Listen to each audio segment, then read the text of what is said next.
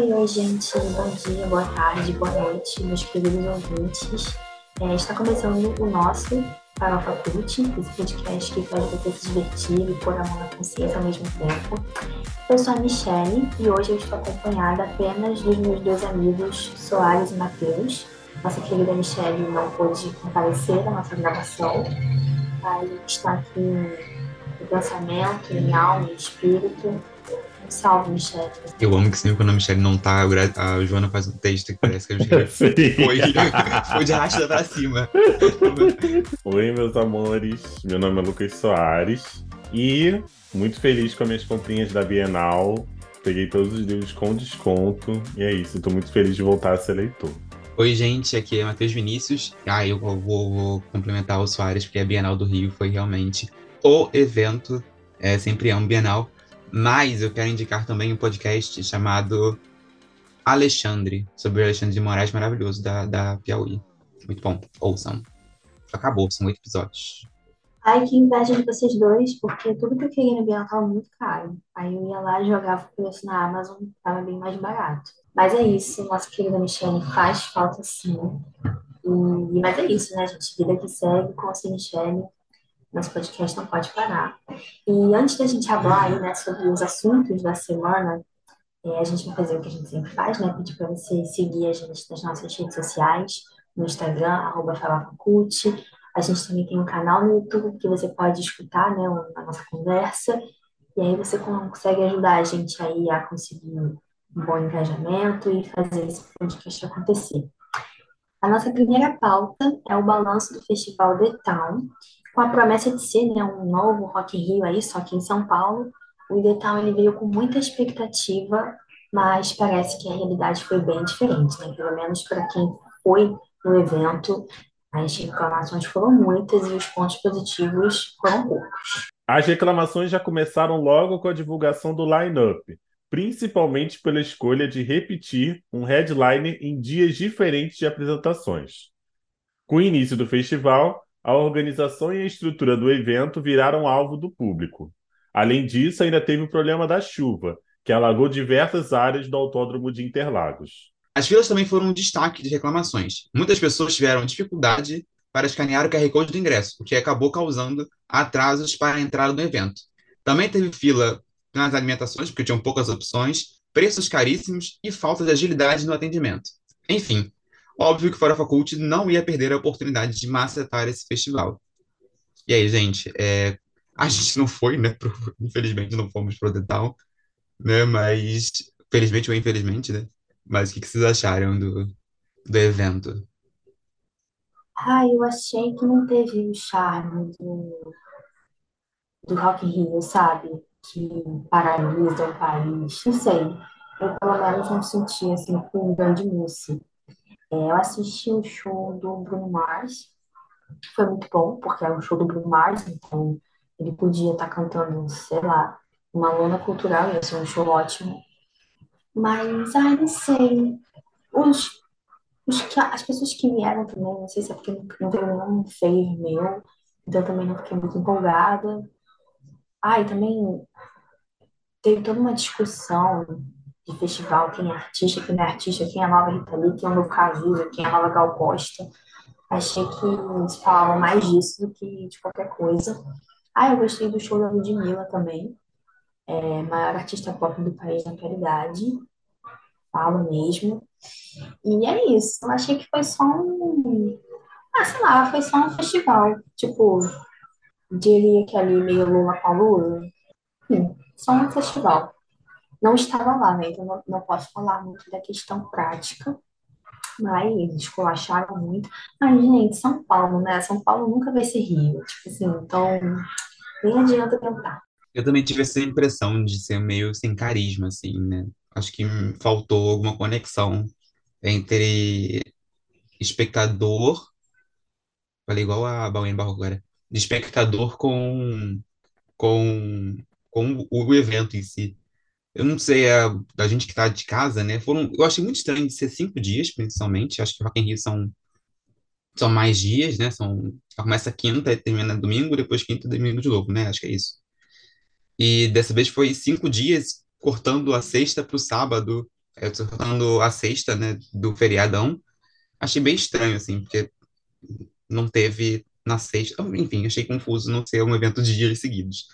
É, E eu acho que o The Town só mostrou o que o Rock in Rio tinha mostrado no último, no último ano, que é que os brasileiros conseguem entregar qualidade excepcional. Tanto que no Rock in Rio agora o Sunset, né, que teoricamente seria o palco é, secundarizado, né, vai ser do mesmo tamanho do palco mundo. Então, acho que nesse sentido eles é, vão dar esse destaque maior, né, para para outra, né? Porque a gente viu que o show do Sunset às vezes enche mais, são mais interessantes do que o palco mundo. E é a mesma coisa se mostrou no, no The Town, assim. Tem shows muito grandes que aconteceram no The One, que é o correspondente ao Sunset, que foram tão grandiosos quanto os shows do, do Skyline. Nossa, que nomes horrorosos, gente. Sinceramente, olha, The Town, você poderia ser melhor. E isso que também me deixa muito estranho, porque o Rock in Rio e o The Town são irmãos. E eu, eu esperava que o know-how de construir o Rock in Rio faria The Town ser um pouco mais interessante do que seria, do que foi o, o Rock in Rio. Fora que era difícil assistir, ver o line-up, quem tava de casa, né? Enfim, ficou muito difícil. Eu fui procurar o line-up do dia e não achava em lugar nenhum, assim. Não tinha no Instagram do Town, é, no Multishow não divulgava é, hum, de forma fácil. E aí era meio difícil achar o que estava acontecendo no, no evento. Macetei, né? Nossa, sem carisma, foi tipo assim, você foi certeiro, foi um festival muito sem carisma. É, tipo assim, eu lembro que eu ficava vendo as imagens do dia, era um céu cinza, não tinha um sol, não tinha um... Ah, não sei, achei visualmente muito sem graça, o palco foi sem graça, os telões ridículos. Tu viu o tamanho do telão, gente? Do... Gente, e fiquei a chocada. chuva? A chuva. É, Ninguém preparado. a- a- nenhuma previsão acertou a chuva, o dia de chuva do lado da cidade, gente. Eu só fui totalmente Exatamente. despreparado para a chuva. No Mas primeiro que dia eu vi assim, gente, todo mundo tinha falado que não ia chover. No primeiro dia, choveu muito. Não pode entrar com guarda-chuva nesses lugares, né? Tem que ser capa, e tem gente que não leva capa. Aí, aí eu acho que festival é um programa assim que eu não sei se eu me sinto tão motivada aí, porque eu gosto de show, eu gosto dos artistas. Eu fui em festivais com vocês, né? Mas eram festivais mais discretos, mais minimalistas. Mas, por exemplo, eu penso muito assim, Rock in Rio, tá ligado? Porque tem toda a questão de estrutura, é, de alimentação lá dentro que é caro. O, o transporte, tipo assim, eu fico pensando, eu acho que eu não vou pro Rock in Rio, porque além de ser muito caro, eu fico pensando que ele é tipo assim, eu tenho que ir pra Barra, me deslocar pra Barra, que é literalmente o pior lugar do mundo, porque todo lugar é longe da Barra. Aí eu fico com um pouco de receio, assim, de, de ir para esses eventos, por conta da ida e da volta também, que é um inferno.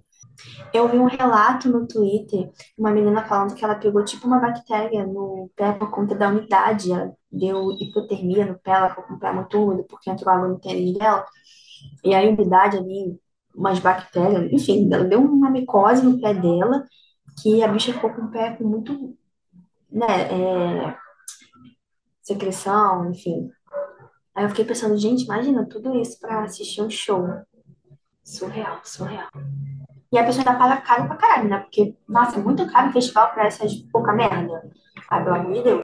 E é, também falando mais, mais um pouco da estrutura, teve várias análises de muitos especialistas falando sobre é, as diferenças de, do Lola pro, pro, pro The Town, é, a forma como eles usaram o espaço, né? O, o espaço usado pelo The Town parece que foi menor, e a forma que ele- eles organizaram o palco não foi ideal, porque os espaços de grande circulação eles eram minúsculos, então Obviamente, é festival, então o intervalo entre um show e outro, até para por questões de Globo, né, que é a emissora que transmite, tem que ser curtinho, né? Então, porque você tem que acabar um show de um palco para a pessoa que está em casa continuar assistindo. Mas a- os espaços entre os palcos ficou muito apertadinho, muita gente reclamando de empurra-empurra, é, muita confusão na hora que é, você tinha num palco é, terminando o show do João, né? Como foi o último dia. e começando o show do Bruno Mars no outro, então começa aquela correria que a gente sabe que acontece, então não teve muito preparo, a localização dos palcos parece que foi ruim, porque geralmente os palcos ficam na parte de baixo, porque ali o autódromo é uma região com elevação, né? Então os palcos ficaram na parte de cima e o público ficou na parte de baixo. É, e aí parece que não, não teve, não foi interessante isso, porque como o público ficou num terreno mais plano, é, lá atrás você não conseguia assistir direito. E aí vocês também já falaram da questão dos telões, que a. Eu esqueci do nome da filha do Medina que cuida do Rock Rio. Ela deu uma entrevista pro G1 e já falou que vai tentar corrigir, né? Roberta. A Roberta Medina, ela falou, ela deu uma entrevista pro G1. Eu achei bem interessante a entrevista dela, porque não é uma entrevista para ficar, sabe, é o primeiro festival, então não foi uma entrevista para ficar respondendo, para ficar rebatendo assim, ah, não, não é isso que vocês pensam. Tipo, ela aceitou, ela viu que muita gente está reclamando de certas coisas e ela vai corrigir daqui a dois anos. E é isso. É, bola para frente. É, mas em questão de line-up, botar aqui em Petras, num, num palco daqui, num palco mundo, a gente vai chamar os palcos pelo nome do Rock in Rio mesmo e foda-se. É, mas no palco principal foi uma escolha péssima, assim. É uma cantora que tem um grande hit, que foi aí Unholy, mas não faz sentido colocar uma cantora só por causa de um grande hit no palco. Eu vi muitos vídeos no TikTok da galera simplesmente sentada esperando, porque não, não tinha. É, não acho que foi culpa dela. É, acho que acho que inclusive foi uma, uma culpa de escalação. Acho que Kim Petras combinaria muito mais com Primavera Sound, combinaria muito mais com Lollapalooza do que com Rock in Rio, um detal que é um festival para ter farofa, entendeu? Para atingir um público ainda maior. Então, não, não casa, sabe? É, foi um erro muito grave. E eu acho que fiquei muito feliz dos cantores brasileiros, mesmo não, né, a maioria deles não indo para o palco principal ou indo para um horário bem merda, como foi o caso da Ludmilla. Eles capricharam, acabaram gastando muito dinheiro, lindo, muito bonito de ver. É, porra, João levou um dragão, é, enfim, O show da Carol. Conká tava vazio. Sobre isso, né? Sobre primeiro- os primeiros shows, né? O show da Carol Conká tava vazio no The One porque a fila tava enorme. Simples assim. Era a Carol Conká com a, com a Stasha Tracy. Gente, impossível entrar. As pessoas não, não demoraram pra entrar no show. É tipo assim, É, assim, ficou, ficou pouquíssimas muito pessoas ruim. assistindo. É. As pessoas não conseguiam chegar no, no lugar onde ela tinha que assistir o show. Foi um show de terror. Sinceramente, acho que muita gente culpou o público, falando assim: ah, mas você foi num show que tá tendo sua primeira edição. Mas é que foi um festival que prometeu muita coisa. Eu mesmo fiquei pilhado em muitas coisas, sabe? Tipo, meu Deus, vai ser melhor que o Lola, não sei o quê. No final das contas, não foi. Tem, um, tem sim uma decepção, sabe? É complicado. De line-up, assim, como a gente já falou aqui no podcast, realmente, repetir Bruno Mars, amamos o Bruno Mars, sim. O show dele é sensacional. O cara sabe animar o público. É, se ele tem lá fora um setlist forte, aqui no Brasil ainda mais, porque tem músicas que só fizeram sucesso aqui por causa de trilha de novela. Mas, pô, duas vezes, complicado, né? Sabe? Mostrou que o festival tentou muita gente e não conseguiu ninguém. Mas dá pra conseguir mais gente, sabe? Tem, eu sei que a galera do mais antiga do pop, né, Rihanna e tal, tá meio disposto pra vir pro Brasil fazer show, é, Beyoncé, inclusive. É, mas tem uma galera da nova geração que consegue animar muito, sabe? Uma, uma galera que faz sucesso aí em TikTok, em Reels, que acho que seria uma boa. A gente viu o que aconteceu com o Lil Nas X, que pra mim, inclusive, seria um nome muito bom para um Rock Rio da vida, né?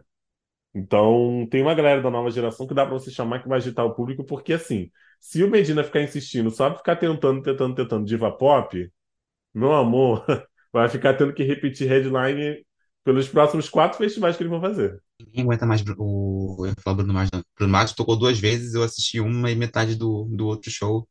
Gente, sensacional. Mas ninguém aguenta mais Maroon 5, gente. No Rock in Rio no Brasil, eles estão sempre. Todo Rock in Rio eles estão aqui. Aí The Tower estão aqui também. Aí, enfim, a gente vai assistir. E já estão confirmados pro ano que vem de novo, já os, os Maroon 5. Enfim, que, situa que situação. Outro que eu ia falar é que o medo, assim, desse povo de colocar brasileiro no palco mundo, né? No palco grande, é impressionante. Porque, assim, gente, sim, nem o que falar, assim. é, eles colocam os brasileiros só para poder abrir palco e aí deixa. Aí acontece uma Kim Petras, assim, gente, quem é maior do Brasil? Ludmilla ou Kim Petras, assim? Quem poderia estar no palco grande? Né? É uma coisa meio, meio, meio absurda, assim. O João com um dragão gigante, assim. Imagina o dragão do João no palco maior. E foi um show que encheu, né? Eles já, já colocaram ele como, como headliner do, do palco Sunset, né? Entre aspas. Porque ele sabia que encher, sabia que ele puxava a gente, né? E confirmou, né? Se confirmou como o João realmente é o, o, o, maior expoente. Outro show que foi incrível também, né? Foi gigante o show, muito comentário positivo sobre o show, né? Ela falando com banda ou sem banda, eu sou o show. É... São shows com estrutura muito grande, da Pablo, da Glória também, estrutura grande, da Luísa também com estrutura grande. É, E fica, eu acho estranho, assim, simplesmente shows com o tamanho que eles têm, com a quantidade de fãs que eles têm, é, tá num palco menor, assim, ter menos destaque nesse sentido. E aí bota shows que de cantores estrangeiros nem tão famosos assim no Brasil, é, num palco maior, né? É, é estranha a escolha. Podia ter um Rock in Rio brasileiro apenas. Um show gigante, imagina, um, um, um festival de estrutura gigante com cantores brasileiros. E vocês acham que a música brasileira, assim, os artistas nacionais são bem valorizados nesses festivais? Eu acho que eles até têm bastante espaço, assim, às vezes eu até vejo uns artistas meio independentes e tal. E aí, o que vocês acharam? Eu acho que é um segundo plano, assim, eu ainda acho que é um segundo plano. Sim, não, acho que são valorizados porque realmente é, é um, um grupo que atrai muita gente, inclusive, né? Tem, vi o Cabelinho com, com o Rariel e eu esqueci o nome do outro, né? Num, num palco Sunset, né? Que, que acho que deu bastante destaque, principalmente para afirmar que eles estavam em São Paulo, né? É, e trazer na cidade de São Paulo. É, acho que foi legal isso aí que eles fizeram, né? Aqui no Rio tem o Espaço Favela, tem outros espaços para colocar os, os artistas mais alternativos. Então acho que rola essa questão de, de valorizar nesse sentido, assim, apresentar novos, até apresentar novos, novos artistas brasileiros. Mas ainda acho que é um segundo plano, assim, enquanto o, holofote está em, em, nos, nos estrangeiros que eles conseguiram trazer. Ah, vamos ver aí se esse festival vai vingar. É, ano que vem tem Rock in Rio, já tá saindo aí umas suposições, né, de quem vai vir. E espero que mude um pouco, assim, traga uma galera nova, uma galera diferente. A gente já sabe ali que vai ter com certeza uma Ivete Sangalo. Inclusive, achei estranho ela não estar no detalhe, mas enfim, é, vamos que vamos. Muita música aí pra gente curtir. E abaixem os preços dos festivais. Se for fazer um festival caro, que seja bom pelo menos, hein? Enfim, é isso. Se o senhor fosse um pouquinho mais educado e menos mimado, o senhor teria respeito pelo que eu estou falando. Eu não estou acima da justiça. Se eu não acreditasse na justiça, eu não tinha feito partido político. Eu tinha proposto uma revolução nesse país. Que Deus tenha misericórdia dessa nação. E a nossa segunda pauta de política, né, é sobre a indicação de Cristiano Zanin para o cargo de ministro do Supremo Tribunal Federal. A gente já sabia que não era de bom tom, mas na prática, a indicação de Cristiano Zanin para o cargo de ministro do Supremo Tribunal Federal pelo presidente Lula se mostrou uma das decisões mais equivocadas até então.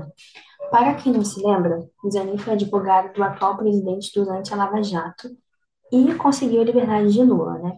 O ministro recebeu a toga em agosto deste ano e tem acumulado votos reacionários que se equiparam aos votos de Nuno Marques e André Mendonça, ambos indicados entre os quatro anos do governo Bolsonaro. O voto mais emblemático foi a votação da descriminalização das drogas. Zanin foi o primeiro voto contrário ao porte de drogas para o consumo próprio e foi contestado pelos colegas ministros. Além disso, o juiz foi contra a equiparação de ofensas à comunidade LGBTQIA+, como injúria racial e não reconheceu a insignificância de furto de itens de um valor menor de 100 reais. Enquanto isso, cresce a pressão na esquerda para que Lula escolha uma juíza negra para o cargo que ficará vacante com a aposentadoria da presidente Rosa Weber. Informação que Lula não confirma nem refuta. Gente, vocês também acham que o Zanin foi a figura política mais irritante das últimas semanas? Gente, assim, é, eu lembro que o, o Gregório do Vivier fez o Greg News, e aí ele fez uma edição do programa só sobre a possível indicação do Zanin. Então ele conseguiu reunir em 30 minutos basicamente um TCC sobre por que não indicar ele. Aí tá, Lula fez a merda e indicou. E aí eu gostei do programa pós indicação do Zanin e esse caos todo que ele fez, que o Gregório basicamente falou assim, bom, cara, acho que nem o Bolsonaro conseguiria pensar num nome tão conservador quanto é o Zanin. Então, assim, um, um cara da extrema direita mesmo, assim, é, é, é impressionante. Tudo contrário do, do progressismo. Absolutamente contrário contra muitas coisas que o próprio Lula dizia que pregava. Completamente fora da curva.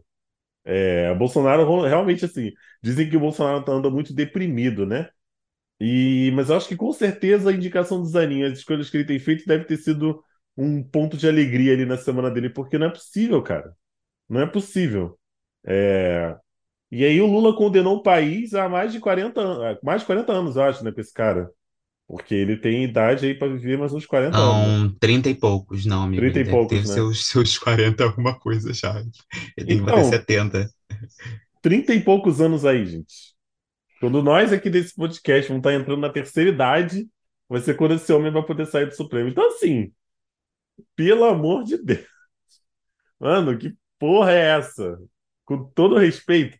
Né, É uma sucessão de, de, de, de medidas assim. é, a gente parece que a gente já sabe. É, qualquer, qualquer medida seja minimamente progressista, ele vai votar contra. Isso a gente já, já tem completamente certeza. Aí, aí, enfim, não sei se nos bastidores tem uma tentativa de, né, de, de diálogo, de ver o que está rolando. Não sei se o próprio Lula já sabia que seria assim, e aí ele quer, quis bancar um tal de, não, eu estou fazendo uma indicação equilibrada, com o objetivo de não dizer que eu só estou indicando os meus. Mas independente de qualquer coisa, foi uma escolha merda. Parabéns. E é isso. Estamos condenados aí a três décadas de de decisões ruins do Zanin. Quando o Lula nem mais for presidente, quiçá quando o Lula, enfim, nem pensar mais em política, a gente vai estar aí tomando no cu com esse cara. Não, e a gente fez um episódio, eu acho que a gente fez um episódio com a indicação do André Mendonça, que era terrivelmente evangélico. E aí, é, aqui eu linkando episódios que a gente fez. E a gente também fez um episódio falando sobre essa indicação do Zanin ser é, de péssimo tom. Acho que foi no episódio de dois meses do. é, do, do- um episódio aí de, de junho, a gente falou sobre essa indicação ser ruim. É, ser de, não ser de bom tom. É, porque parecia, mu- parece muito. Essa escolha do, do, do Zanin parece muito uma decisão que o Bolsonaro tomaria, como ele tomou. A escolha do André Mendonça foi totalmente é, pessoal, no sentido de, de que ele queria um juiz terrivelmente evangélico. E aí, o Lula simplesmente colocou uma pessoa de confiança, né? Falou assim, não, meu, meu advogado, bota o advogado meu aí e, e, vai dar certo. Confia que vai dar certo. E a gente percebeu já na sabatina que ele já não ia ser esse, esse, esse progressismo todo. E porque até porque os, os bolsonaristas estavam trataram ele na sabatina com, com, com, com muito, muita, muita, como posso dizer, não sei que palavra boa para poder falar, com muita cordialidade, vamos dizer assim. E, gente, eu acho que ele foi a pessoa, ele bateu o recorde de aprovação da sabatina do Senado. Então, e o Senado que a gente tem hoje em dia. É, então, geralmente não é praxe os indicados do presidente serem reprovados, mas bater recorde é, é, o- é uma, é um marco, né, para se, se conseguir. E o Zanin, eu acho que a- a- agora ele tem tomado algumas decisões um pouco menos é, reacionárias, como ele, ele votou pela, pelo, pela inconstitucionalidade do marco temporal, né, do, dos territórios indígenas, né, então, isso deu um, um simples um, uma, um respiro, né, para ele. Até porque é meio absurdo o marco temporal também, né? Se ele votasse é, contra o marco temporal, a favor do marco temporal, realmente é, enterra. Mas são, uma, são sucessões, assim, de, de erros que, que fazem isso. E é o, é o absurdo do, do- da contradição, né? É, teoricamente, espera-se que é, quando se tem um presidente conservador, quando se tem um presidente conservador, ele escolha juízes conservadores. Quando se tem um presidente progressista, eles escolhem é, juízes progressistas. É, juiz, peraí, falei certo? Isso, falei certo. E simplesmente o Lula escolheu uma pessoa como o Zanin. Né? E aí, pesquisar, pesquisando o histórico do Lula de escolher ministros para o STF, ele escolheu o Toffoli, que agora, recentemente, reconheceu que foi um absurdo a condenação do, do Lula, mas é, foi a pessoa que falou sobre, sobre. Foi a pessoa que não deixou o Lula, foi a pessoa que demorou é, para deixar o Lula ir ver ir no enterro do. Não lembro se do irmão e o enterro do neto, né? Enfim. E também foi o juiz que falou que é, o golpe de 1964 era um movimento. Então, é um histórico ruim do Lula de escolha para, para ministros do STF. Impossível que ele não aprendeu, gente, em estar tá no, no, no, nono de, no ano de governo. Gente, mas assim, vamos lá. Eu acho que a gente esquece também que o Lula, ele tem, sim, sempre teve uma agenda que flerta com o progressismo e tal, mas ele é um político, né? Então, acho que a gente colocou muita expectativa e agora está vindo aí uma realidade que é um homem, uma pessoa né, que vai de negócios, que vê aí as vantagens para ele, tem um olhar muito estratégico. Então, assim, são coisas que me surpreendem e às vezes me decepcionam, mas eu também eu sou muito realista assim com as pessoas, sabe? Principalmente com os políticos. Então, eu acho que eu acho que é isso, assim, a gente sempre tem que ter o nosso, o nosso pé no chão com, com políticos e essa não foi a primeira e nem vai ser a última vez que a gente vai ficar desapontado com algumas atitudes do governo. É um pouco esquisito porque foi toda uma campanha voltada para um governo né, que não fosse opressor, que fosse mais progressista, para as minorias e tal. E tem coisas que, assim, a gente vê que, que não é que tá do mesmo nível, porque acho que a gente nunca vai. É, é inclusive injusto comparar com o pandemônio que a gente passou nos últimos quatro anos no governo Bolsonaro. Mas, enfim, também não é como se fosse esse país fosse virar um país das maravilhas. Porque não dá. O que a gente pode fazer, é, claro, fiscalizar, como a gente está sempre fazendo, né? criticar, que é muito importante. Detesto quando vem os puritanos falar, ah, tá criticando, mas é, então volta para a época do Bolsonaro. Gente, não é isso. A gente tem que criticar sim, a gente tem que apontar o dedo, tem que cobrar. Que nem fugindo um pouquinho do assunto aqui, mas, por exemplo, esse negócio das taxações, tem um monte de gente aí enchendo o saco porque ah, a gente está reclamando, aí tá dizendo assim, ah, vocês estão reclamando, mas na época tal, é, mas isso é um mínimo comparado ao que a gente passou. Sim, nem se compara. Mas a gente continua tendo o direito de reclamar. Nós somos o povo, entendeu? Se a gente não concorda com alguma coisa, a gente tem que reclamar sim. E que bom que a gente pode reclamar sem, sem vir alguém querer, né, né sem correr risco de vida, né? É, essa é a parte boa de, de estar num governo é, respeitoso. E aí corre o risco também do Lula, por causa dessa pressão, não escolher a ministra negra, né? É, tem essa possibilidade ainda. Até porque ele está.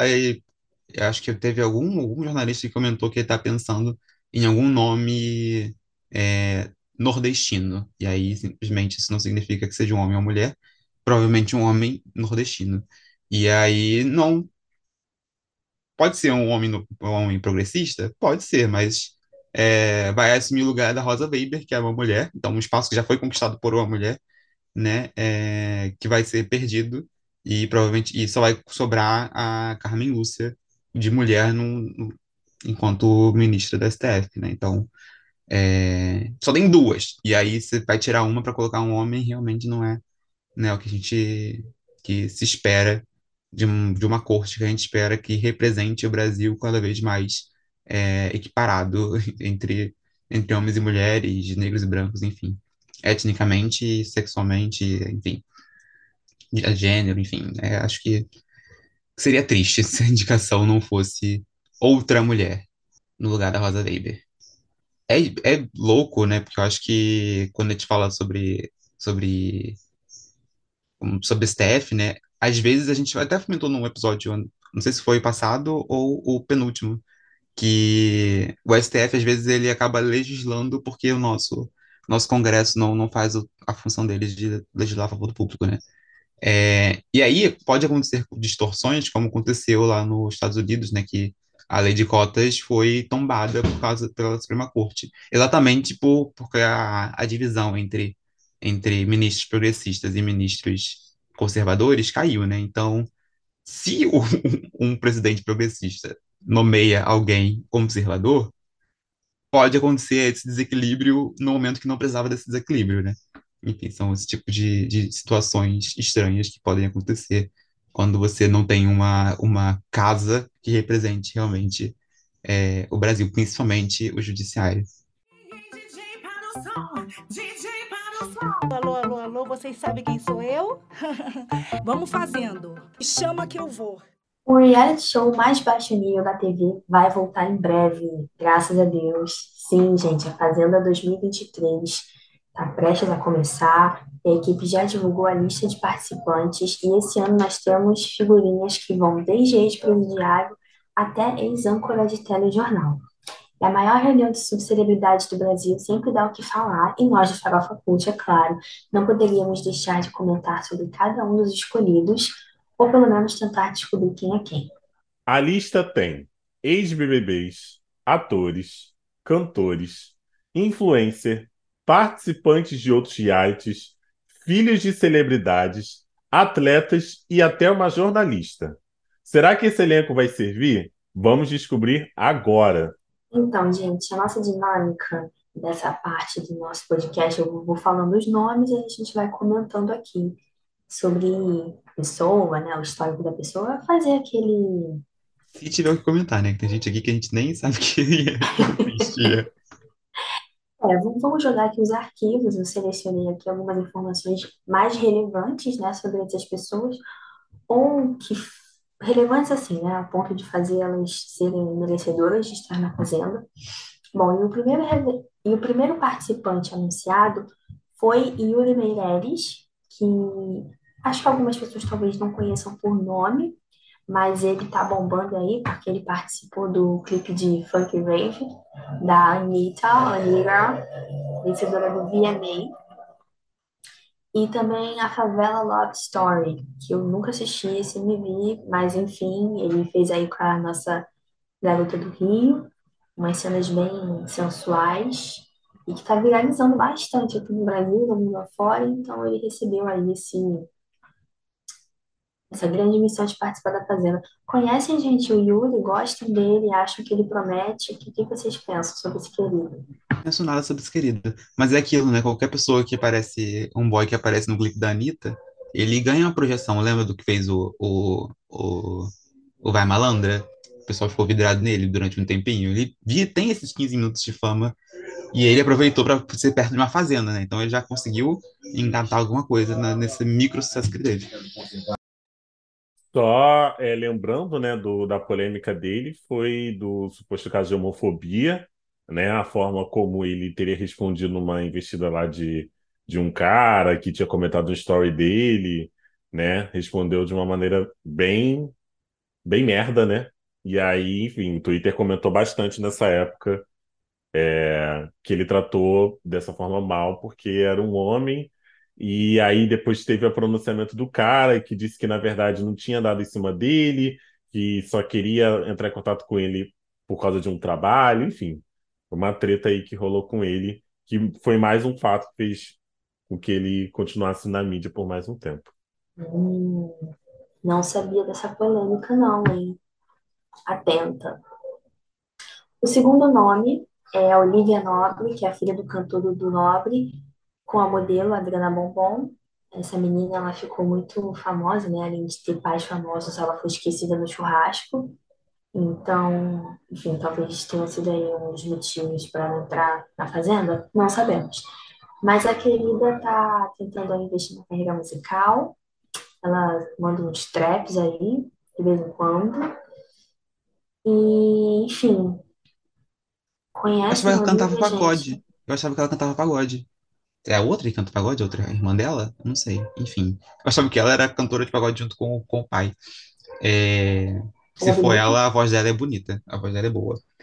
Mas é muito. Eu acho incrível que o meme do Esquecido no Churrasco, ela virou. E eu quero muito que alguém lá dentro use isso pra alguma coisa. Assim, fale assim: Fulana foi esquecida no churrasco, isso vai ser. Isso vai virar corte pra uma semana de, de, de, de, de, de um, dá estar pro, pro, pro, pra fazenda inteira, assim. Acho que vai ser interessante. Mas também nenhuma expectativa.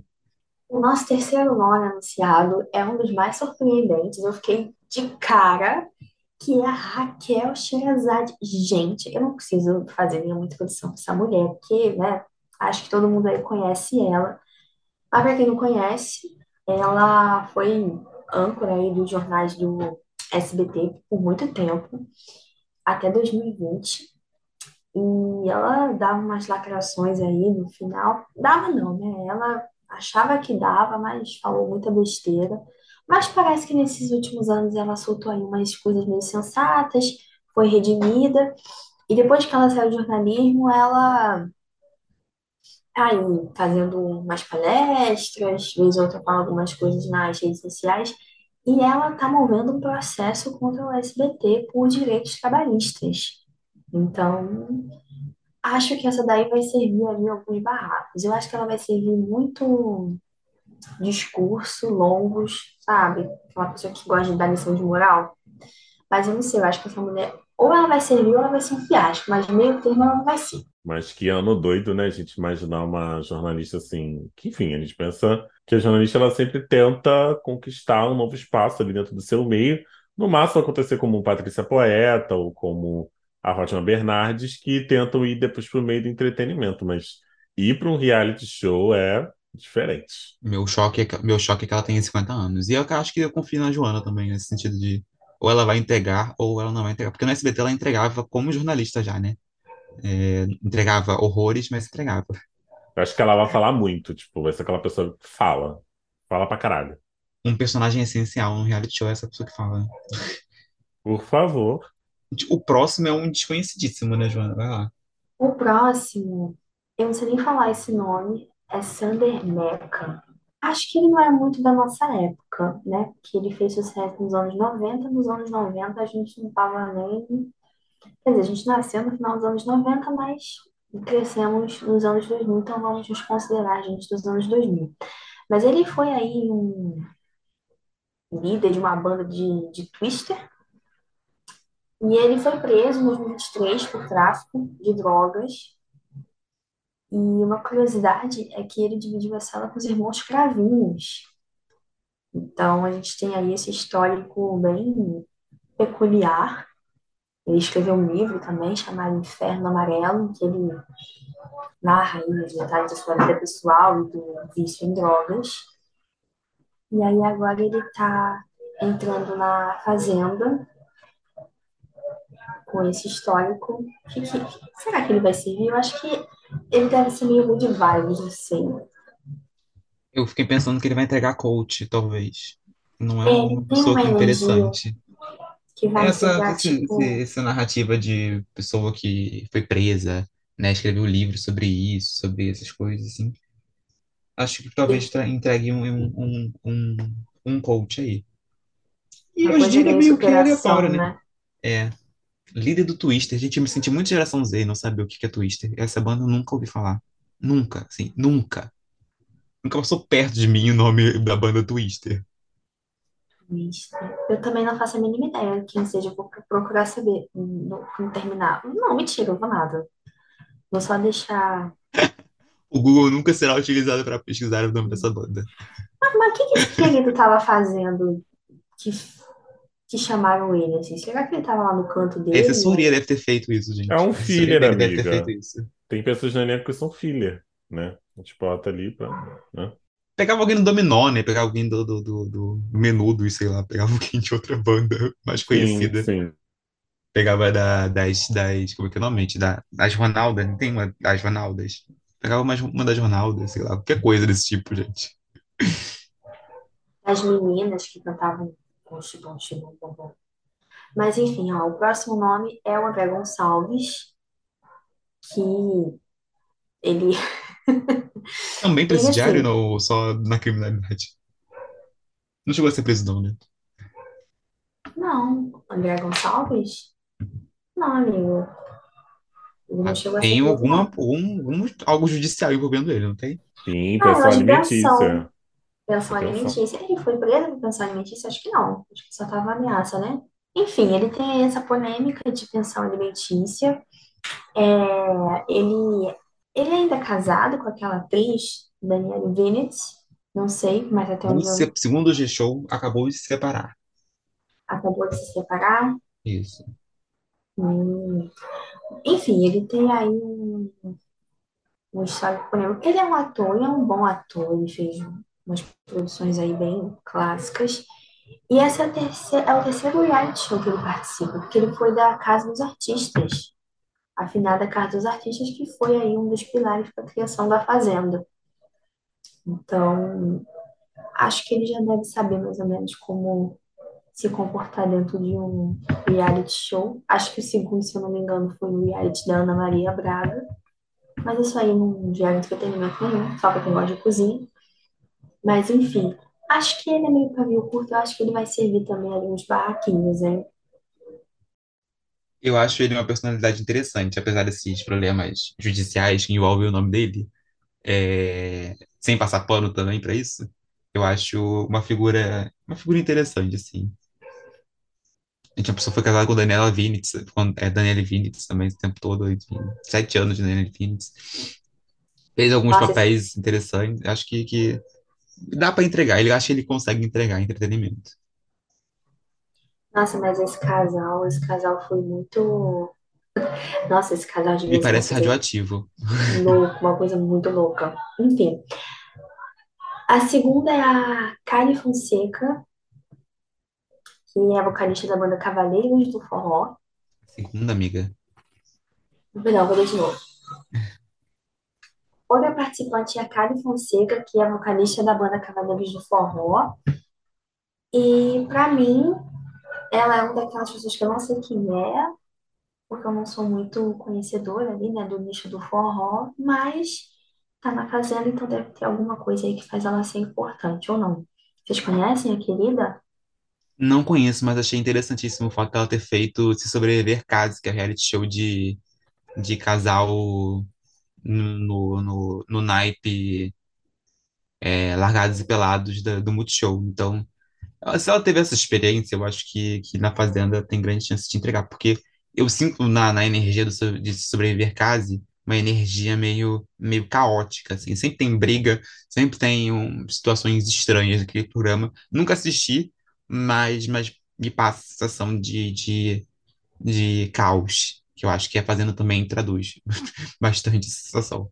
Outra participante, que também eu não conheço, não fazia ideia de quem seja, é a Natália Valente, que, segundo aqui as minhas apurações, ela viralizou depois de reclamar de uma tatuagem que não ficou do jeito que ela queria. Enfim, né? Uma grande personalidade aí da, da mídia. Ela também é muito bonita e venceu vários concursos de beleza, então acho que é isso, assim. A contribuição dela é ser bonita e pela foto eu acho que ela vai a gostosona da Fazenda. Conhecia, gente, a, a Natália? Não, também não tenho expectativa nenhuma pra ela. É, eu já tinha ouvido falar. Já tinha ouvido ganham falar. 27 concursos de, de beleza. Tipo, ela ganhou Miss Rua, que ela, ganha, que ela mora, Miss, Miss Cidade, Miss... O que, que ela ganhou, gente? 27 concursos com 20 anos. Como é que ganha 27 concursos com 20 anos? É, amiga, irritada, né? É isso. Umas já começam no topo. Ai, deve ser muito bom ser bonita, né? E conseguir as coisas assim tão facilmente. Queria, mas infelizmente eu tenho que trabalhar para ser alguém. Outro participante que também é mais ou menos conhecido, né, é o Radamés Martins. Ele é um ex-jogador aí de, de futebol.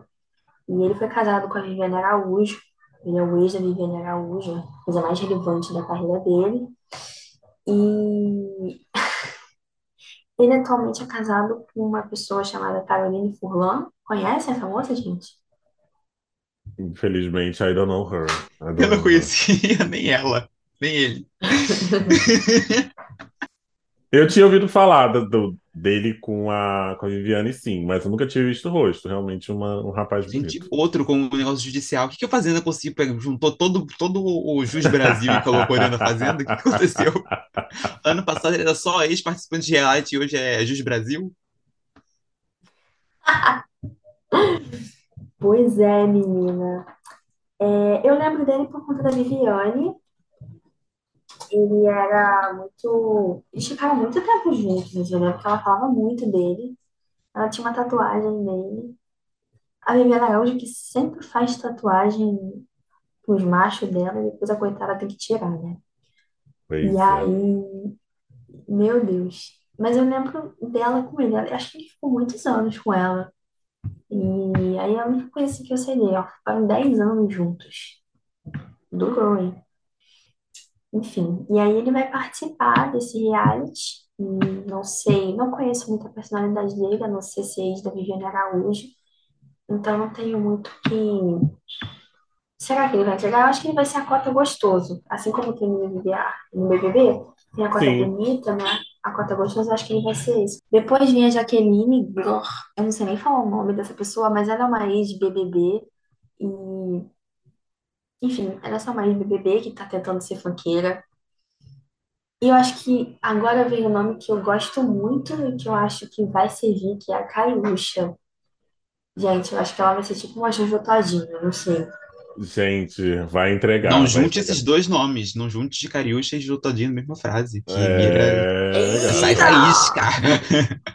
Vai entregar, gente, vai entregar sim, entendeu? Imagino, não, eu imagino que vai ser uma coisa muito em tempo real, assim. Ela fala uma coisa na fazenda falando mal da Jojo, lá vai a Jojo pegando o iPhone dela e fazendo stories no Instagram. Vai ser uma coisa assim, uma cobertura em tempo real. Assim. Cariúcha vai falar um bagulho e a Jojo todinha vai rebater assim. Não é bem assim. E vai ficar uma coisa interessante que a Cariúcha não vai conseguir responder. E o ótimo é que vão servir várias lives de Jotodinho, começando Bom dia, meus amores, bom dia, lindos, e vai terminar com Olha só, vai se. Olha só a gente, Cariúcha. Ai, gente. E a última treta com a Cariúcha foi, foi sobre reality show, alguma coisa assim, né? Então acho que, que vai, vai render, assim. Cariúcha. A gente, Cariúcha é dona do, do, do toda natural, bonita pra caraca, acho que, que sempre vai, vai render, assim. É uma personalidade que rende aqui fora, rende sempre. Sempre usando o nome da Jutadinho como apoio para poder render. Então acho que vai, vai render bastante. E acho que só isso já é motivo para ela acabar com as últimas edições do Big Brother, né? Que foram péssimas, assim. Não sei, tô com um bom pressentimento de que essa fazenda vai ser boa. Aí tem o Darlan Cunha, que fez Cidade de Deus, Cidade dos Homens. Gente, por que esse homem não tá fazendo uma novela, fazendo um filme, gente? Tá fazendo uma pequena fazenda. Bom ator, gente. Pra que fazer É. isso, cara? É, mas assim, ele foi denunciado por uma ex-namorada de violência doméstica, né? Ai, meu Jesus Cristo, o Brasil atacando de novo, de novo. Gente, vai sair todo mundo preso desse fazenda. É, amiga, tá complicado. Todo mundo assumindo culpa, é, não gerando provas contra si mesmo durante o, o- o- a fazenda. Não, mas eles querem, eles querem muito dedo no cu e gritaria. Com esse elenco, enfim. Depois temos o W.L. Guimarães, não conheço, é um mês de férias com mês, então hum, é só um- mais um, uma pessoa que se acha bonita. Camila Simeone, Não, o So- o Soares tem que falar o nome, falar sobre Tem os apontamentos, amiga. Calmou, ele é um TikToker famoso. É um TikTok famoso. Ah, É, é, de. Dance Challenge. Então, lá da casa dos TikTokers, que tem. É, é, tem a Clara, que tem outros influenciadores. Ele tá sempre fazendo vídeo com Alan Geon e tal. Aquela galerinha lá, ele, é- ele é bem famoso, assim. Então, na, me- acho que foi uma tentativa aí da Record TV de pegar um público aí que acompanha muito Dance Challenge, que acompanha muito Trend. E então ele, ele vem aí para chamar esse público, né? Acho que até por ser um dos mais novos do elenco, né? Ele tem, sei a matéria tem 20, 24, mas eu acho que ele já fez 25, alguma coisa assim. Mas é isso, então é, vai, vai servir aí, obviamente, é, parte do- da cota dos gostosos aí também, né? Vai marcando Ele tem presença. 4,2 milhões de seguidores. Estou muito chocado com essa informação. Sim, por causa do, muito por causa desse TikTok, e depois ele Mas fez sempre quando ele passa pela minha timeline, eu paro pra assistir, realmente. É, é- É. eu acho que pode É uma render. boa vista, né? Uma Ele boa rendeu muito na Fazenda. Não sei porque eu acompanho a Lumena, mas ele rendia muito com a Lumena, pelo menos ele No rendia de férias com ex, né? No de férias com ex, é. Isso. Pelo menos com a Lumena ele rendia muito. Então imagino que ele deva render, né, com, com o programa. Aí temos a Camila Simeone, também não conheço, mas ela. Ah, tava vendo aqui que ela foi amante do Tony Salles, que na época era casado com a Sheila Carvalho. Enfim, Sheila Carvalho, chegamos aí no nome Sheila Carvalho. É, eu aí. não conhecia. ela é Chegamos no nome conhecida. conhecido, é. A amante do namorado da Sheila Carvalho. Ai, gente, sinceramente, sem condições, Fazenda. Olha, Famo- Ah, Famoso por. inclusive, ele traiu ela quando a Sheila tava na fazenda. Enfim, Ó, Karma is not a lie, hein? Hum, gente, que conexão, que mecanismo, como diria a Silvia. pois é. E aí a Sheila depois perdoou o marido e tá com ele até hoje e ainda deu fama pra essa mulher aí. Enfim, Camila Simeone, amante do marido da Sheila Carvalho. Márcia Fu, que foi uma jogadora de vôlei aí e tentou ser deputada estadual, mas também não conseguiu, então só restou ir para a Fazenda mesmo. Henrique Martins, não sei quem é, conhecem, gente? Eu queria comentar só da Márcia Fu, que geralmente atletas dão, dão a vida em, em programas de reality show, né? Pelo menos nas provas, então acho que ela pode entregar provas. Henrique Martins, deixa eu ver a cara dele. Nunca vi. Nossa, mas que realmente. Entregando beleza também. Ele é Mister, Também, né? né? Ele foi Mister, Mister Brasil 2023. Ah, ele foi Mister Brasil esse ano. Ele é recém-Mister Mister Brasil. Eu vi você falando que os atletas dão a vida nas provas, eu só lembrei do Arthur, que era professor de educação física e sempre perdia as provas pro Fiuk, que é fumante. Muito bom. Enfim, boa sorte para ela. E Jenny Miranda, filha de consideração da Gretchen. A única coisa que aparentemente é relevante nela. A Gretchen tá criando uma família de, de ex-realities, né, gente? Sim, Teoricamente, a sim. família dele inteira é um ex-reality, porque ela teve reality da Gretchen próprio, né? Uma Mas máquina de desde a NET em ano né? passado, a NET em ano passado e esse Sim. e Jenny Miranda dessa vez. É, tá criando uma máquina de influenciadores maior do que a Mind, hein? Fica de olho. Pois é, tem que alimentar o mercado, né? Agora, o próximo nome, eu acho que a gente falando das lives da Jojo, Lucas Souza, ex-marido da Jojo. Olha, ele. Ai, eu amo, cara, eu amo, eu amo. assunto que A Jojo vai ser protagonista dessa edição. Vai!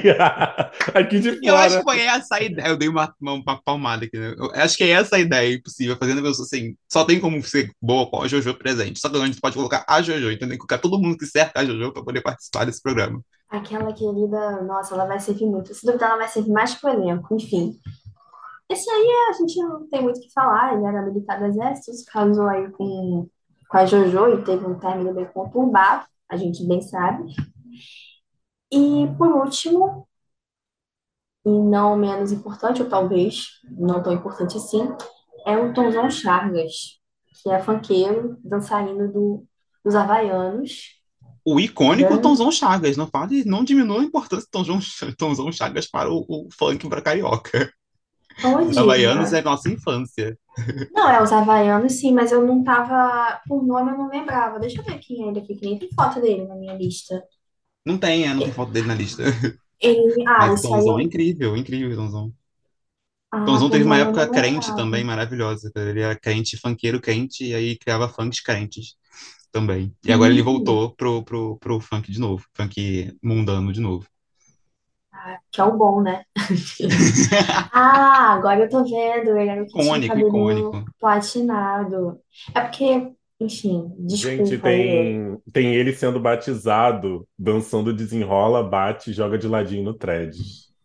Então, Ai, assim, gente, icônico, realmente. icônico, sinceramente. Tonzão é incrível, gente. Tonzão é incrível. Aqui em casa a gente ama Tonzão. Ah, sim, sim. Desculpa, gente. Desculpa. É... Ai, esse desenrola bate joga de ladinho irritou muito, né? Deve fazer, eles vão fazer essa dança direto lá, tenho certeza. Enfim, esse aí é o último nome que talvez traga carisma, ele parece bem carismático, tem um sorriso bonito. Enfim, tô com esperança, hein, gente, desse elenco. Eu acho que a Fazenda, ela tem uma coisa que ela me promete pelo elenco, mas aí às vezes também chega lá na hora não, não é isso tudo. Mas uma coisa que eu acho legal na Fazenda é que o pessoal não tem medo de descer o nível e de ser quem eles são de verdade. Assim, é claro que tem umas situações que são absurdas, que chegam a ser criminosas, mas eu acho que o pessoal lá entra com menos filtro do que o Big Brother, por exemplo. Que é uma coisa que me incomoda muito, que o Big Brother galera que é muito ceboazinha, medo de cancelamento. Mas na Fazenda o pessoal não tá nem aí e tem que ser assim, né? As pessoas são sub da sub, então todo mundo já com nome, nome sujo no, no- no- nos tribunais. Então, acho que realmente é- são pessoas sem medo de, de descer o nível. Realmente vai, vai render. Eu encerrei bem, vocês querem que eu fale? Fala alguma coisa. Então é isso, gente. Esse foi mais um episódio do Farofa Cult. É, se você chegou até aqui, né, você percebeu que a gente estava sem a Michelle. Um beijo, Michelle. Sentimos muito a sua falta. É, obrigada, meninos, pelo papo. E é isso. Sigam a gente nas nossas redes sociais. Compartilhem o nosso podcast com seus amigos. Divulguem o nosso trabalho para a gente poder virar influenciadores e ser subir celebridades importantes. E quem sabe um dia a gente não vai ser um dos elencos né, da Fazenda. Se Deus quiser, estamos trabalhando para isso. Enfim, beijo. Aqui são duas metas, ou ser subcelebridade para ser na Fazenda, ou ser subcelebridade BBB. A gente tem, tem esse nível, tem o, é o, é o, o nível bronze, prata e premium, assim. Então, a gente tá tentando alcançar um dos níveis de subcelebridade para entrar em um desses dois realities. Um beijo, gente, até a próxima. E assistam Roda do Tempo, mesmo que esteja estranha. Tchau, meus amores. Só complementando o Matheus, além de A Fazenda e BBB, a gente também quer ir pra farofa da GQ, né? Nossos três objetivos aí. Que vai ser no meu aniversário esse ano. É, gente, quem sabe aí no futuro a gente vai barbarizar lá na farofa da GQ. E é isso, gatos. Beijos, até a próxima.